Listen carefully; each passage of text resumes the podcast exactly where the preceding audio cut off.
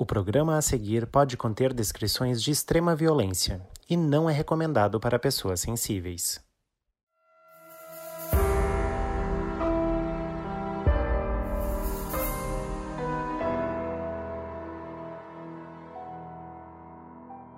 Notou alguma coisa diferente? Essa voz aí é de um apoiador do nosso podcast. Agora, uma das recompensas é gravar o nosso aviso inicial. Nossos apoiadores também têm acesso a episódios exclusivos, assistir a uma gravação ao vivo, sorteios de prêmios, acesso a um fórum onde a gente divide notícias exclusivas, comenta os episódios e muito mais. Para quem se interessar, tem o link na descrição.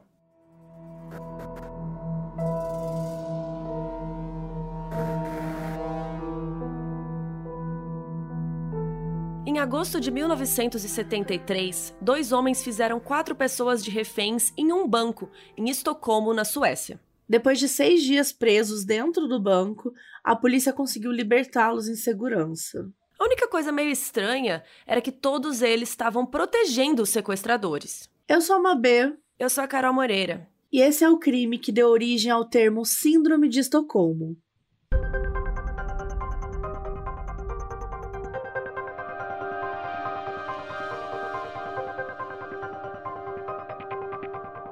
Clark Olderth Olofsson nasceu no dia 1 de fevereiro de 1947 na cidade de Trollhättan, na Suécia.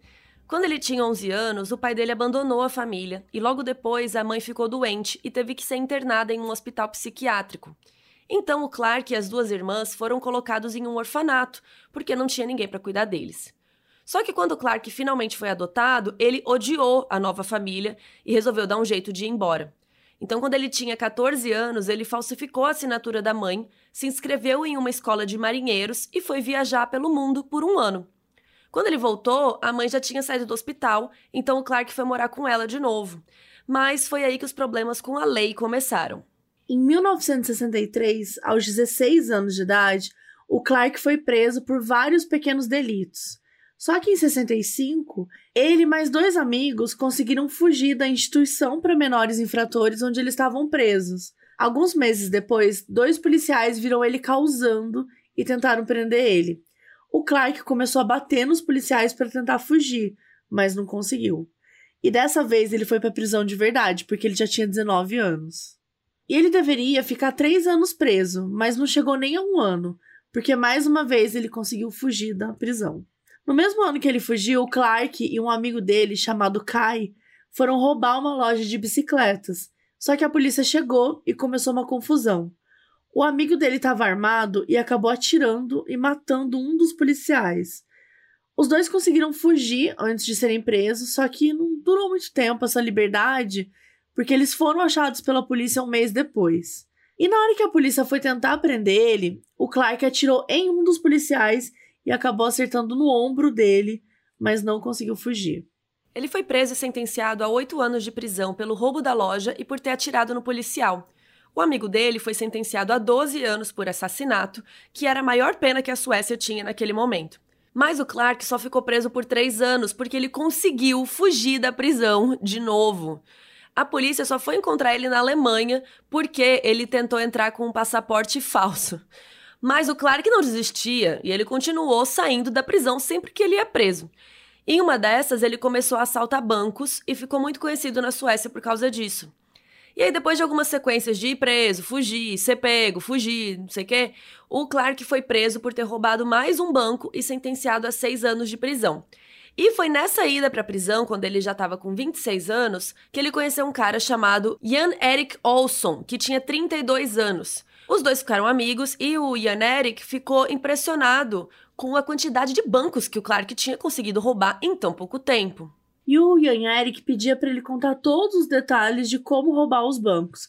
E o Clark achava tudo aquilo máximo, porque ele achava assim, nossa, eu tô tendo um fã, sabe? Então assim, eu tô achando, tô me achando importante, eu tenho um fã aqui. Só que ele não acreditava que o Ian Eric fosse conseguir roubar um banco de verdade quando fosse solto. E quando Ian Eric acabou a sentença dele, porque, né, ao invés de fugir, que nem o Clark faz, ele esperou a sentença dele acabar. Mas o que, que ele fez?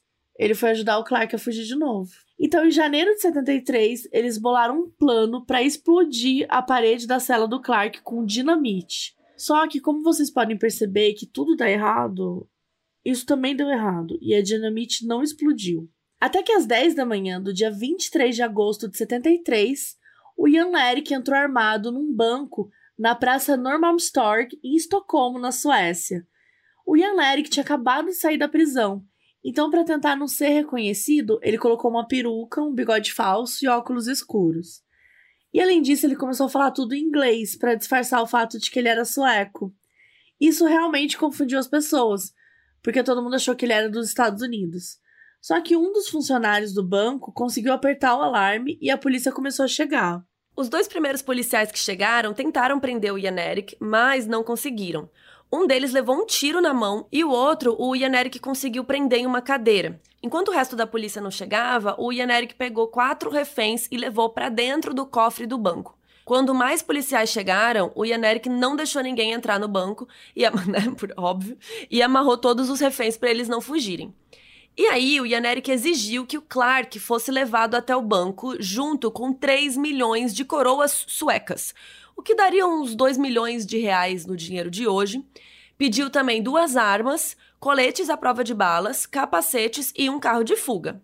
Não quer nada, né, gente?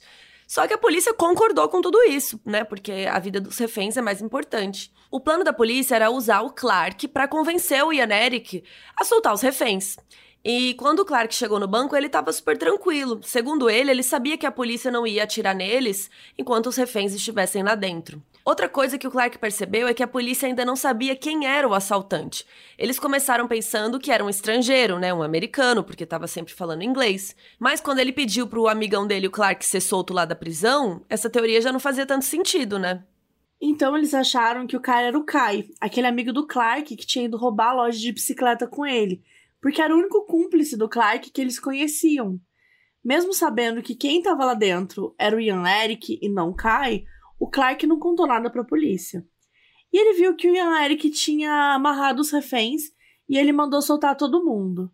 Depois disso, os reféns começaram a ficar mais calmos. E a polícia não só mandou o Clark ali, como ela né, fez todas as outras exigências do Ian Eric. A única coisa que eles pediram é que os assaltantes deixassem os reféns no banco na hora que fossem fugir, para não levar ninguém como refém. Só que os dois não gostaram do pedido, porque eles queriam levar pelo menos alguns reféns junto para ter certeza que a polícia ia deixar, né, eles saírem do banco mesmo.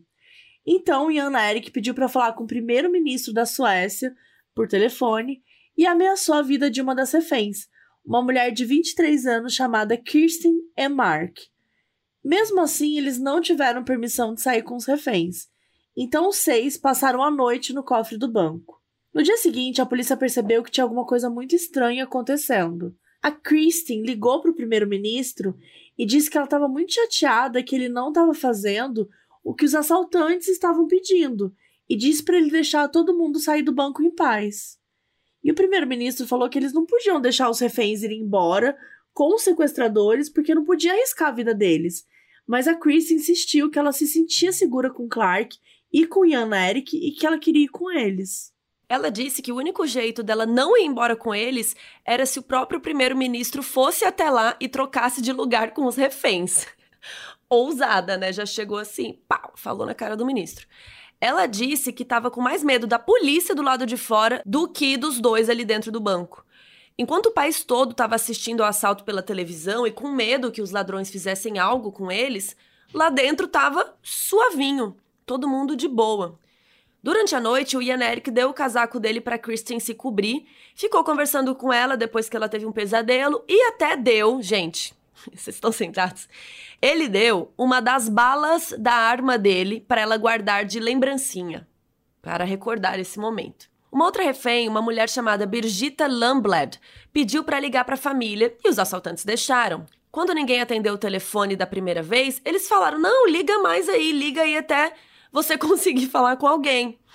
E ela ficou muito agradecida deles terem deixado ela usar o telefone e ficou impressionada com o fato dos assaltantes estarem ajudando ela a falar com a família, enquanto a polícia mesmo não estava fazendo nada. Uma outra refém chamada Elizabeth Oldgreen disse que estava se sentindo meio claustrofóbica dentro do cofre, então eles amarraram uma corda nela e deixaram ela dar uma voltinha do lado de fora. E ela achou muito legal da parte deles é, terem deixado ela sair um pouco. Com as horas passando e todo mundo ainda preso no banco, a polícia resolveu mandar comida para os assaltantes e para os reféns. Um dos policiais teve a permissão para chegar até a porta do banco e entregou um cachorro quente, batata frita, refri e cerveja para eles. Gente, cerveja. Qual a necessidade de dar cerveja, mas beleza. O Clark e o Eric acharam meio suspeito a polícia mandar comida, porque eles poderiam ter colocado alguma coisa para drogar os assaltantes, né? E na dúvida, eles pediram para um dos reféns provar as bebidas primeiro. Mas antes dele provar, o policial admitiu que eles tinham mesmo colocado um remédio para dormir na cerveja. A polícia percebeu que esse plano não ia dar certo. Não é que ela percebeu, não, ela foi literalmente descoberta. Porque os sequestradores não iam comer nada sem dar para os reféns primeiro. Então eles desistiram dessa abordagem, mas continuaram mandando comida com alguma frequência. Um cara chamado Sven Safstrom, que era o único homem entre os reféns, disse que também achou muito gentil o fato deles ameaçarem atirar só na perna dele e não matarem ele sempre que eles falavam com a polícia. Sempre que os. Nossa, essas pessoas precisam de ajuda, assim, de carinho, né? Urgente, para achar gentil esse tipo de comentário. Mas vamos lá. Sempre que os reféns pediam alguma coisa, o Clark ia lá e dava um jeito de fazer acontecer.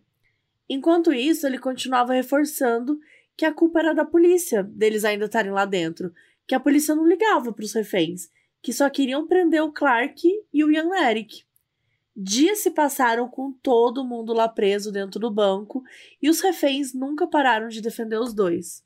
A Kristen chegou a dar uma entrevista para o New York Times pelo telefone, falando por que, que a polícia não deixa a gente ir embora de carro com os meninos. Ela chamou ele de os meninos, não tipo, né, dos assaltantes e tal. A polícia até sugeriu que eles poderiam ir embora com uma das meninas, uma das reféns, mas uma não queria ir embora sem a outra, então os sequestradores respeitaram a decisão delas e disseram que só iam embora se todo mundo fosse junto. E aí, com essa amizade toda entre os reféns e os assaltantes, a polícia viu que não ia ter jeito de entrar lá à força, então eles precisavam de outro plano. Primeiro, eles resolveram ligar pro irmão do Kai e pedir para ele ir lá acalmar o irmão, porque eles ainda estavam achando que era ele que estava roubando o banco. O irmão chegou aí até lá e começou a gritar na porta do banco, pedindo pro Kai se acalmar, contar umas histórias de quando eles eram criança. E o Ian Eric tava assim: quê? Não tô, não tô, só tenho seis anos, não tô entendendo nada. Porque, gente, ele não sabia que a polícia tava achando que ele era o Kai. Ele atirou pela janela, mas sem mirar em ninguém, só para assustar a polícia e o tal do irmão do Kai. E ele disse: Ó, oh, não tem ninguém chamado Kai aqui não, galera. Eu só quero. Vai embora, ninguém perturba nós mais, chega. E o pior é que eles tinham contado pra imprensa, gente, a polícia, que eles tinham certeza que era o Caio o suspeito. Era o Caio. A foto do cara já tava em todos os canais de televisão. Todo mundo já falando o nome dele na rádio. E o Caio nada a ver com a história, gente. Tava em Ubatuba. É. A mãe do Kai, a mãe verdadeira do Kai de verdade, tava recebendo milhares de ligações, ameaças de morte tinha assim gente tentando impedir o filho dela, tal. Ela chegou até a ligar pro banco pedindo para falar com o Kai, porque ela também achou que era. E o Ian Eric desligou na cara dela. E gente, é, é por isso que que eu odeio quando acontece coisa e é, todo mundo já sai respondendo, falando, acusando, é, principalmente no Twitter, né? As pessoas do Twitter às vezes ficam muito oriçadas com uma coisa sem olhar com calma as coisas, sem saber a verdade, sem saber os dois lados da história. Coitado do cara, o cara não tinha. A mãe, né? Imagina o susto que essa mãe tomou, tinha nada a ver com a história. Enfim. Essa confusão só foi resolvida quando o Ian Eric deu uma entrevista por telefone de dentro do banco e as pessoas ouviram a voz dele. Então, os parentes do Kai real sabiam que não era o Kai, né?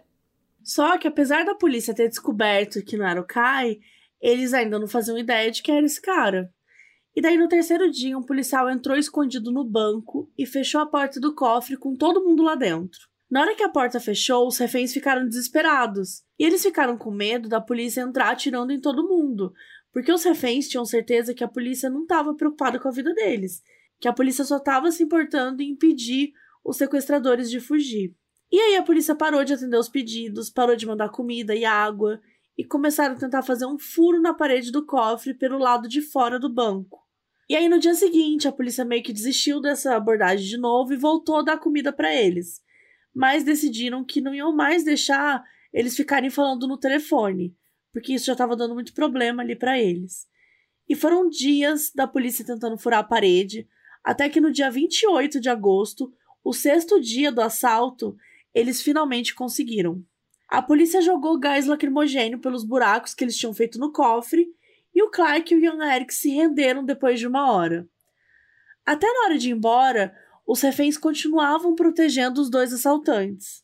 A polícia pediu para os reféns saírem primeiro, mas eles insistiram que o Clark e o Ian Eric tinham que sair antes, porque eles estavam com medo que a polícia atirasse se eles ficassem sozinhos dentro do cofre. Nenhum dos reféns estava machucado, mas eles passaram 10 dias no hospital sendo avaliados por psiquiatras.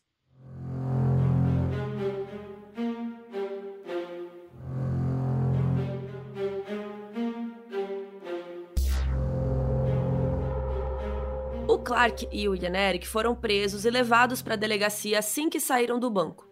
O Ian Eric foi acusado de assalto com violência, sequestro e tentativa de assassinato.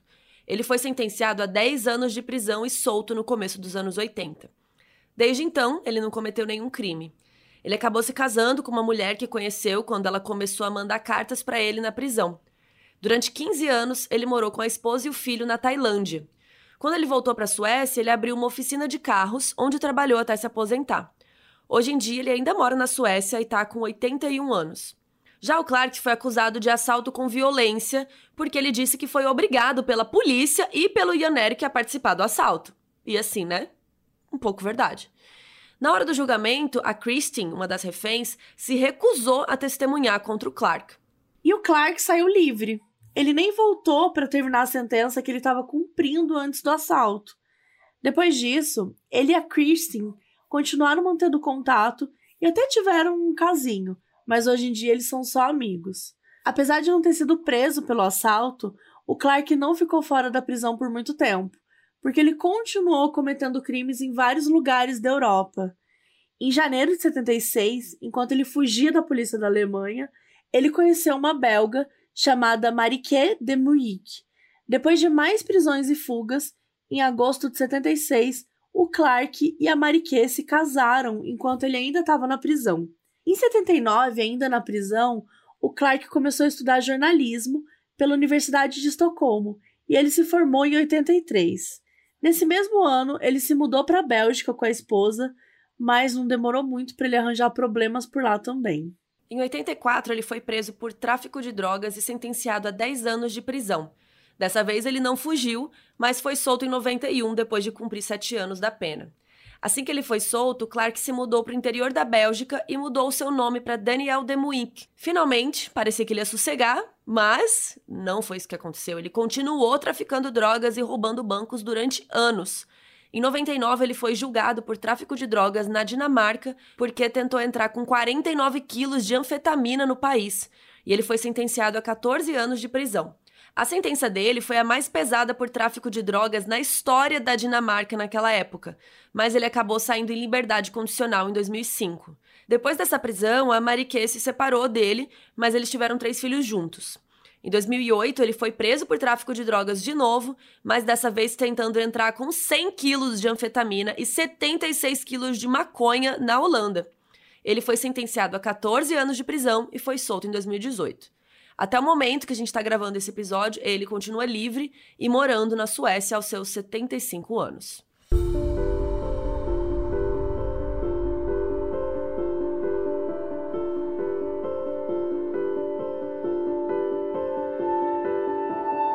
O termo Síndrome de Estocolmo foi criado pelo criminologista e psiquiatra Nils Bejeró, que ajudou a polícia no caso do assalto de Norman Storg. Mas o psicólogo Frank Oakberg ajudou o FBI e a Scotland Yard a definir o que é essa síndrome. Segundo ele, primeira pessoa tem que passar por uma experiência traumática, como um sequestro, por exemplo. E durante o tempo que ela fica presa, o sequestrador normalmente não deixa ela fazer quase nada. Mas à medida que o tempo vai passando, ele começa a permitir a pessoa fazer algumas coisas. E essa permissão começa a ser vista como uma bondade.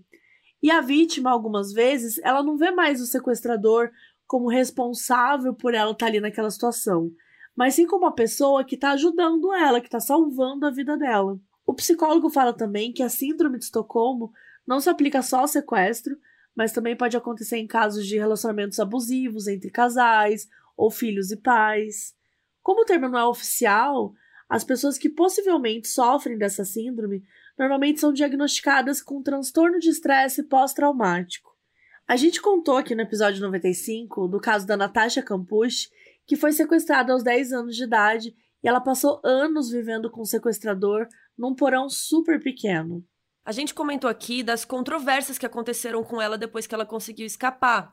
E uma delas é que falaram que ela sofria de síndrome de Estocolmo porque ela sentia alguma simpatia pelo sequestrador, porque ela não tinha tentado fugir antes, porque, sei lá, ela comia café da manhã com ele. E esse é um ponto muito relevante pra gente comentar aqui agora. Porque será que eu falar que a pessoa tem síndrome de Estocolmo, será que a gente não tá invalidando os sentimentos, as vivências que essa pessoa teve? Como que alguém de fora pode classificar uma simpatia, né? Se é que é uma simpatia, como que você pode classificar isso como um distúrbio, sendo que você não viveu aquilo? No caso da Natasha, era a única pessoa que ela tinha, ela era uma criança. Como é possível julgar qualquer coisa que ela diga que sentiu? Quando a gente não tava lá. A gente não ficou preso oito anos desde criança, né? Sem contar a lavagem cerebral que ele fez nela. Não tem como a gente ter sequer um pingo de noção do que ela viveu. O sequestrador é quem mantinha ela viva, quem dava um mínimo de atenção, né, que ela precisava. Então, assim, nesse assalto de Normal Strong, a mesma coisa. É, tem algumas coisas que a gente acha até meio engraçado hoje em dia, né? Mas as relações criadas ali dentro, naquelas circunstâncias, foram únicas. Será que é justo depois a gente vir aqui classificar isso como uma síndrome? Uma moça sobrevivente de sequestro chamada Elizabeth Smart foi perguntada sobre o assunto da síndrome de Estocolmo. Por que, que ela não tentou fugir em algumas oportunidades que ela teve, né? Se ela teve a síndrome. E ela falou assim: não é preciso ter afeição pelo seu captor para simplesmente obedecer. Medo é suficiente. Até porque, no caso dela, o sequestrador falou mil vezes que se ela tentasse fugir, ele iria matar ela e a sua família entendeu? Então, fato é que não existem estudos acadêmicos mais extensos sobre esse tema. A Síndrome de Estocolmo nunca foi adicionada ao Manual Diagnóstico Estatístico de Transtornos Mentais, hoje em dia é o DSM-5 já, que foi criado pela Associação Americana de Psiquiatria para diagnosticar problemas de saúde mental. O único estudo mais aprofundado sobre Síndrome de Estocolmo concluiu que não existem estudos suficientes sobre o tema. Então, basicamente, é algo muito mais usado pela mídia do que por psicólogos e psiquiatras. E se fosse algo mais palpável da gente falar, também não seria tão comum. O boletim do FBI de 2007 reportou que sim, existem casos de vítimas que se conectam com sequestradores, mas são casos muito raros. De acordo com eles, só 8% das vítimas de sequestro mostram algum indício de síndrome de Estocolmo. E, cara, eu acho que isso é muito complicado também de, de julgar de uma forma geral, porque assim uma coisa que a gente está falando, nesse é, sei lá, desse caso específico que a gente está contando, é algo que durou seis dias, né? Foi assim, pode ter, óbvio, já é alguma coisa significativa, mas não tem nem como a gente comparar quando a gente olha para Natasha Campucci, por exemplo, pra gente olhar o caso dela, porque no caso dela, o único mundo, o único contato que ela tinha com o mundo era aquela pessoa. Então era óbvio que, até por uma questão de sobrevivência, você precisa criar uma empatia ali, porque ninguém consegue só responder à violência e ser violento o tempo todo com alguém, né? Se você só tem uma pessoa para conviver na sua vida, não tem como você só falar mal e xingar e brigar com essa pessoa o tempo todo. Sua vida vai virar um inferno. E a vida Sim. dela já era um inferno de várias formas. Então, achei bem interessante mesmo essa, essa coisa de que não é nem algo que seja tão usado pelos psicólogos, pelos psiquiatras, assim, muito mais pela mídia. E dá para entender que muitas vezes ela pode ser utilizada até de uma forma. Pejorativa, né? Pejorativa, exato. De, tipo, julgar antes de estudar exato. sobre aquela situação. É, e é, e é isso, eu acho que pode muito invalidar o que a vítima sentiu, né? Porque você fala, ah, é uma síndrome. Ah, então quer dizer que eu tô doida, né? Quer dizer que, ah, então quer dizer que invalida tudo que eu senti, que eu tô falando aqui para vocês, sabe? Então uhum. acho que é uhum. algo muito mais complexo do que a gente simplesmente falar, ah lá, ó, deu síndrome de Estocolmo, né? Ah lá. Então tem muitas camadas aqui, por isso que a gente quis trazer esse outro lado também para vocês. Hoje em dia se fala muito sobre a síndrome de Estocolmo em outros tipos de ambientes que não necessariamente envolvem crimes, como por exemplo em relacionamentos, ambientes de trabalho. Quem nunca trabalhou num lugar que ama, mas também odeia? E tem gente usando o termo síndrome de Estocolmo corporativa quando acontecem coisas ruins no trabalho e a pessoa vai acumulando traumas, mas mesmo assim gosta do chefe ou do emprego ou do ambiente, enfim, ainda é leal, ou tem alguma relação muito emocional com aquele trabalho e não consegue se desvincular. Só que, como no caso do assalto, o trabalhador não tem controle da situação por um todo como as vítimas, né? E sim o chefe, o sequestrador, as pessoas que detêm o poder ali naquela situação. E a gente sabe que às vezes a pessoa trabalha além do que a saúde mental aguenta, porque ela gosta de algo ali e algo faz ela, ela continuar nesse lugar. A gente sabe que trabalhar demais é comum hoje em dia, principalmente na pandemia, que virou essa coisa do home office. Por conta disso, você tá em casa, acaba trabalhando muito mais. Então, né, tá, tá, tá, trabalhando o tempo todo, não para, porque fulano começou a falar com você pelo WhatsApp, então não tem limite. Inclusive, isso é, é, é, é, é o grande problema que a gente tem é, nessa precarização do trabalho, né? Que a gente simplesmente não tem hora para parar. E aí, quando você vê, você tá nessa bola de neve, porque você não consegue conciliar saúde mental com trabalho e simplesmente surta. Eu sei porque, assim, gente, eu tive muitos burnouts é, no passado, assim, trabalhos em lugares que eu não conseguia sair porque eu simplesmente tinha uma relação, sei lá, bizarra com o trabalho, sabe? Tipo, eu gostava do trabalho, mas ao mesmo tempo já tinha dado o que tinha para dar, assim. Acho que saber o momento de despedir também dos trabalhos é. E às vezes não pode, né? Às vezes você precisa de grana. É isso que eu ia falar. E é um privilégio, porque conseguir despedir daquele trabalho só se você já conseguiu um outro, só se você já tem alguma outra opção, só se você tá coberto de alguma forma. Não é simplesmente jogar para cima e falar, beleza, agora eu vou. E não necessariamente é um caso de síndrome de Estocolmo, mas é interessante observar como isso pode ser usado de outras maneiras, em outros locais, e vai meio que mudando esses usos, e não necessariamente só de um assaltante, um sequestrador que nem era usado antigamente. Inclusive, tem uma coisa polêmica, porque tem gente que classifica alguns relacionamentos abusivos como uma certa forma de síndrome de Estocolmo. Mas aí eu, Carol, eu não acho justo falar de um relacionamento abusivo é, dessa forma, porque o relacionamento abusivo envolve muitos fatores. Geralmente é cíclico. Então, muitas vezes a pessoa tem medo de ir embora, tem medo de morrer, tem medo de perder a casa, de perder os filhos. Questões mais complexas ainda do que a própria síndrome de Estocolmo sugere. É, inclusive, tem gente que classifica o termo inteiro de síndrome de Estocolmo super machista, porque a grande maioria das vítimas desse, dessa síndrome são mulheres. Então, esse termo estaria sugerindo que as mulheres são mais fracas ou menos resilientes porque se simpatizam com o captor, né? Só que também é válido a gente lembrar que a maioria dos sequestros é cometida por quem? Por homens contra mulheres, né? Então, complicado. Mas, enfim, achei interessante trazer esse lado também.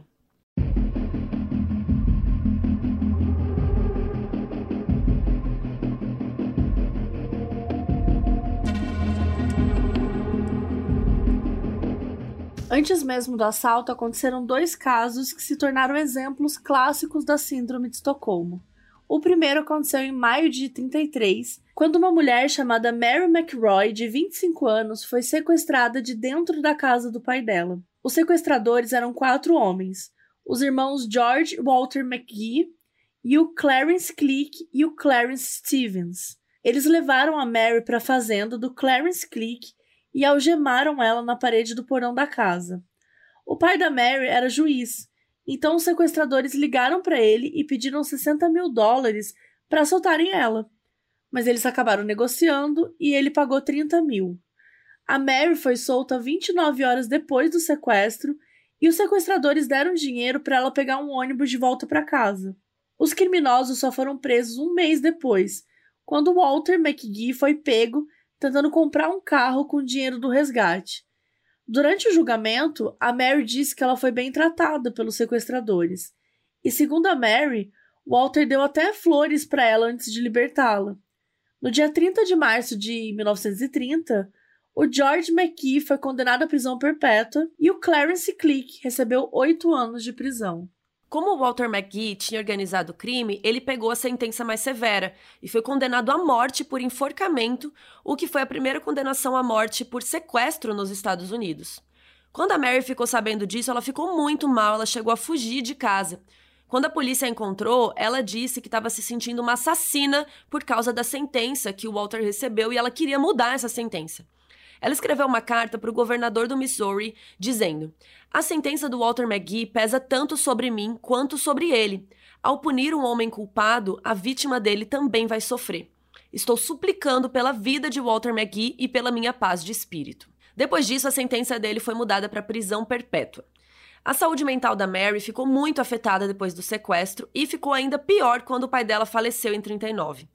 Em janeiro de 40, a Mary tirou a própria vida aos 32 anos e deixou um bilhete que um trecho dizia: Os meus quatro sequestradores são provavelmente as únicas quatro pessoas no mundo que não me consideram louca. Vocês têm a pena de morte que queriam agora. Então, por favor, deem uma chance para eles. Na época, o Walter e o George ainda estavam na prisão, o Clarence Click tinha sido solto em 38 e o Clarence Stevens nunca tinha sido preso. O segundo caso é da Patty Hurst, de 19 anos, que aconteceu um ano depois do assalto que a gente contou aqui, em fevereiro de 74. A Patty foi sequestrada de dentro da casa dela, na Califórnia, por um grupo chamado Symbionese Liberation Army. Por ter acontecido nos Estados Unidos, esse caso que realmente popularizou o termo Síndrome de Estocolmo. A família da Patty tinha bastante influência política, porque eles eram donos do jornal, e os sequestradores queriam libertar dois membros do grupo que tinham sido presos por assassinato no ano anterior. E é claro que a polícia se recusou a soltar os assassinos, então eles fizeram um novo pedido. A família da Perry ia ter que doar 70 dólares em comida para cada pessoa que estava passando fome na Califórnia, o que ia custar mais ou menos 400 milhões de dólares. Só que eles não tinham todo esse dinheiro, então eles tentaram criar um projeto que fazia doações para as pessoas mais necessitadas de uma área da Califórnia, mas os sequestradores não aceitaram. A Perry ficou uma semana presa no armário com os olhos vendados e as mãos amarradas. Com o tempo, os sequestradores começaram a deixá-la sair para comer, mas ela continuava vendada e eles estavam sempre ameaçando matá-la. Depois, eles deram uma lanterna para ela ler dentro do armário e falaram para Perry decorar o manifesto do grupo. Ela começou a participar das reuniões deles e eles falaram que estavam considerando se iam matá-la ou deixar ela se juntar a eles. A Perry estava morrendo de medo de morrer, então ela começou a se empenhar muito para aprender tudo sobre o grupo e ver se eles deixavam ela ficar. Dois meses depois, eles deram a opção dela ser libertada ou se juntar ao grupo. E, gente, ela escolheu ficar com eles. Depois disso, eles tiraram a venda dos olhos dela e ela viu a cara dos sequestradores pela primeira vez. Um mês depois do sequestro, eles gravaram uma fita com ela dizendo que tinha se juntado ao grupo e mandaram para uma rádio.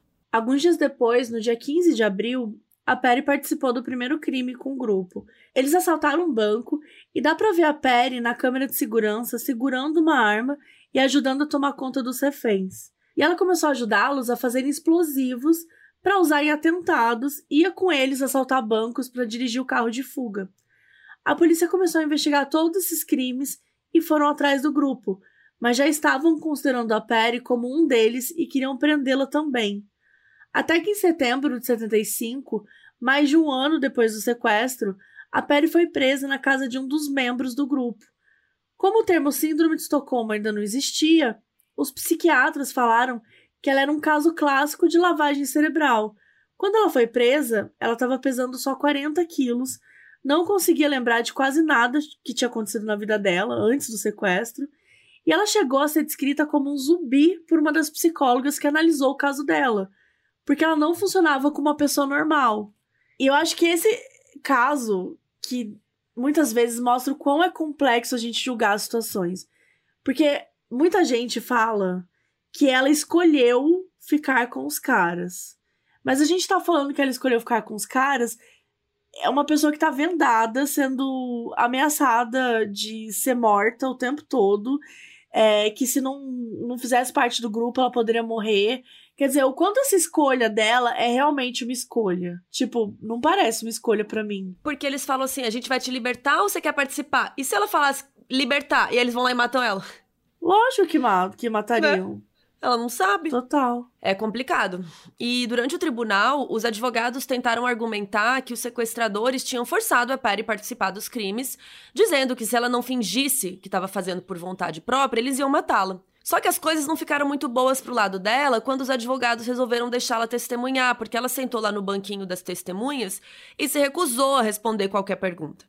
Em março de 76, ela acabou sendo condenada a 35 anos de prisão. Só que o juiz do caso acabou morrendo antes de oficializar a sentença, e o novo juiz deu sete anos de prisão para ela.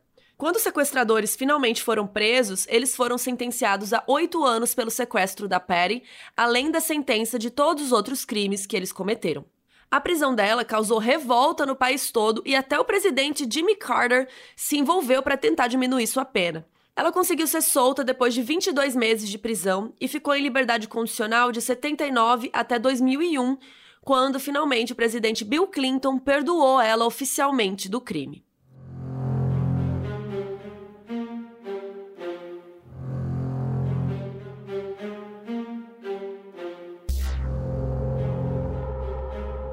77 foi lançado um filme chamado Clark, e o próprio Clark foi um dos roteiristas. O filme conta a história dele desde o primeiro crime, lá em 66, e todos os crimes depois disso, incluindo o assalto do banco. Em 2019, o podcast Criminal conversou com Clark sobre o assalto no episódio 113, chamado Hostage. Ele conta como conheceu o Ian Eric na prisão, como foi a relação dele com os reféns e o que estava passando pela cabeça dele durante todo o assalto. O Clark fala que ao mesmo tempo que ele se importava com os reféns, porque ele não queria ver ninguém morrendo e tal, ele estava sim manipulando eles. Ele aproveitava toda a oportunidade para mostrar que ele era um cara legal e a polícia que não queria fazer as coisas, a polícia que estava errada na situação. No podcast também tem algumas declarações da Kristen, uma das reféns, que fala que odeia quando falam que ela tem síndrome de Estocolmo, porque ela é vista como uma pessoa doente e não confiável. E ela disse que sempre soube que o Clark estava sendo legal com eles por interesse próprio, mas que aquilo não impedia ela de confiar nele. Apesar de não terem sido produzidas muitas coisas baseadas no assalto em si, o termo Síndrome de Estocolmo está em todo lugar. As bandas Blink-182, Muse e One Direction têm músicas chamadas Stockholm Syndrome. As três letras falam sobre relacionamentos abusivos e como é difícil terminar com aquela pessoa mesmo sabendo que ela faz mal para você. E também o último episódio da série The Big Bang Theory chama Stockholm Syndrome. E tem algumas teorias sobre o motivo. Uma delas, para não dar muito spoiler, é que os fãs criaram uma teoria de que todos os personagens meio que viviam em uma síndrome de Estocolmo com o Sheldon. Porque eles passavam a série inteira aguentando todas as manias dele e dizendo quanto odiavam essas coisas, mas ninguém ia embora. Em 2021, o rapper A$AP Rock lançou o documentário Stockholm Syndrome, que conta a história de quando ele foi preso na Suécia depois de entrar numa briga com um homem na rua e o cara acabar no hospital.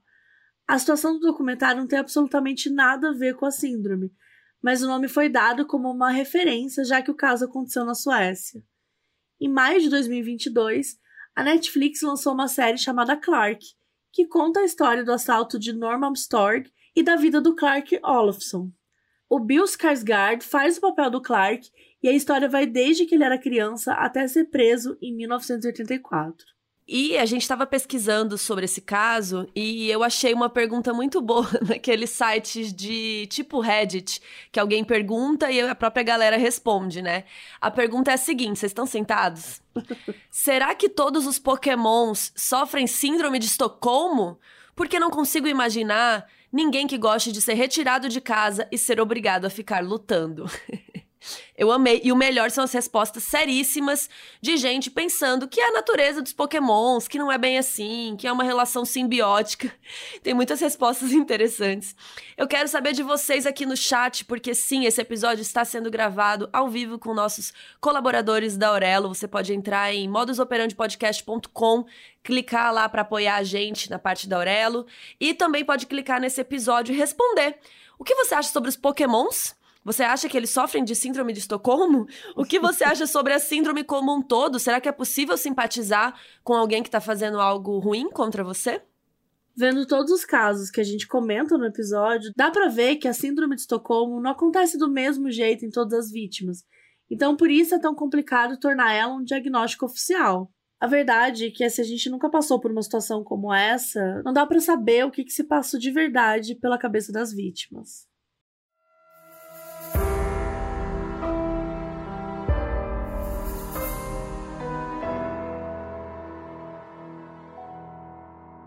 O aviso no início desse episódio foi gravado pelo Ricardo Collin, que é nosso apoiador na Aurelo.